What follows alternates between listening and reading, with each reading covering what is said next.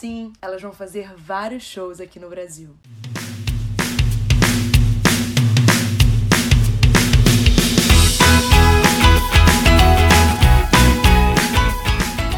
Olá, esse é mais um episódio de apresentação do K-Popercast.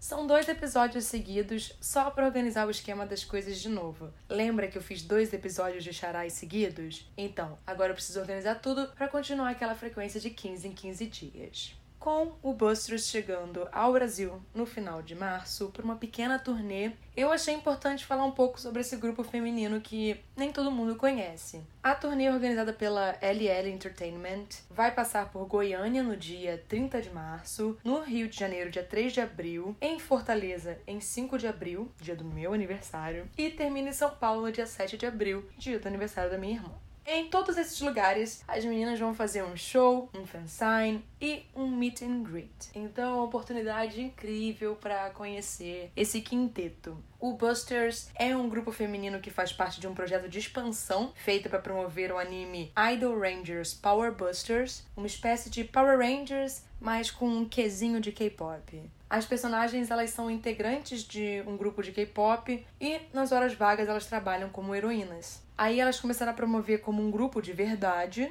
né, físico, cinco pessoas, antes da estreia do anime para criar aquele hype e conquistar um público. Eu acho esse caso maravilhoso porque é um exemplo nítido de transmídia. E eu já explico o que é uma transmídia. Eu fiz um TCC inteiro para projeto de graduação sobre uma série norueguesa, explicando como eles usaram essa técnica para deixar a história mais interessante. E o caso do Busters é um que eu acho também bem interessante. Não é tão grande, explorado assim, mas é uma transmídia que conecta TV e grupo, né? Uma música, o conceito de artista.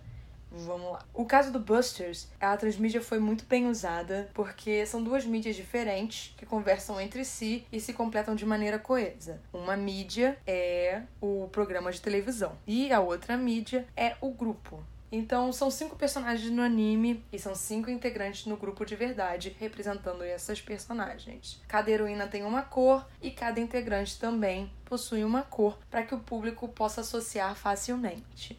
Não é à toa que quando a integrante Minjung saiu do grupo, eles tiveram que adicionar uma nova garota, a Yeso, porque eles têm que se comunicar de forma exata para que a comunicação e a promoção do grupo e do anime funcionem de um jeito uniforme. Gente, sério, eu adoro casos de transmídia em coisas que eu gosto, sabe? E esse é, é muito legal. Como eu disse, o grupo é formado por cinco integrantes: a Cheon, a Hyunso, a Jisoo, Minji e Yeso. O Busters é gerenciado pela JTG Entertainment e pela Monster Gram Inc.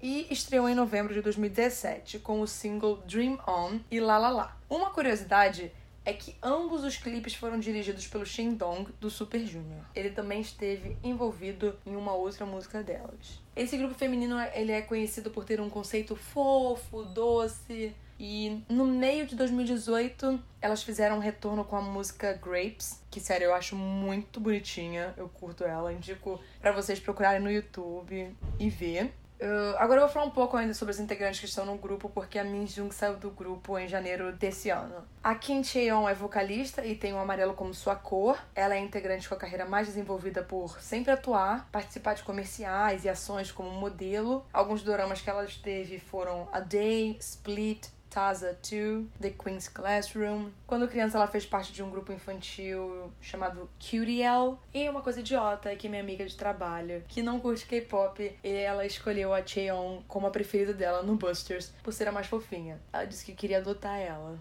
Muito fofo. A Mion Hyo-soo é a vocalista principal e tem o rosa como sua cor. Ela também atua e já apareceu nos doramas Good Day e Hi Jekyll and Me. E uma curiosidade sobre ela é que a Hyun-soo não tinha interesse em fazer parte da indústria do entretenimento, mas aí ela percebeu que nasceu para fazer isso.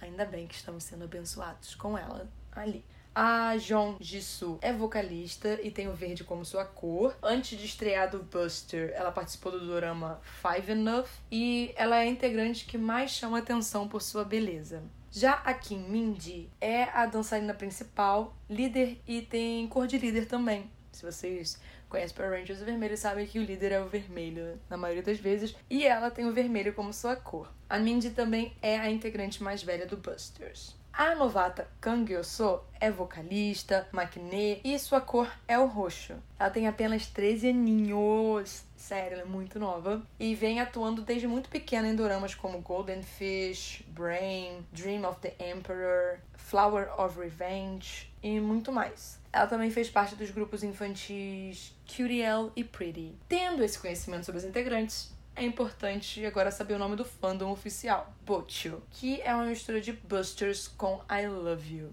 Para terminar, o Busters só tem uma coisa triste na carreira do grupo.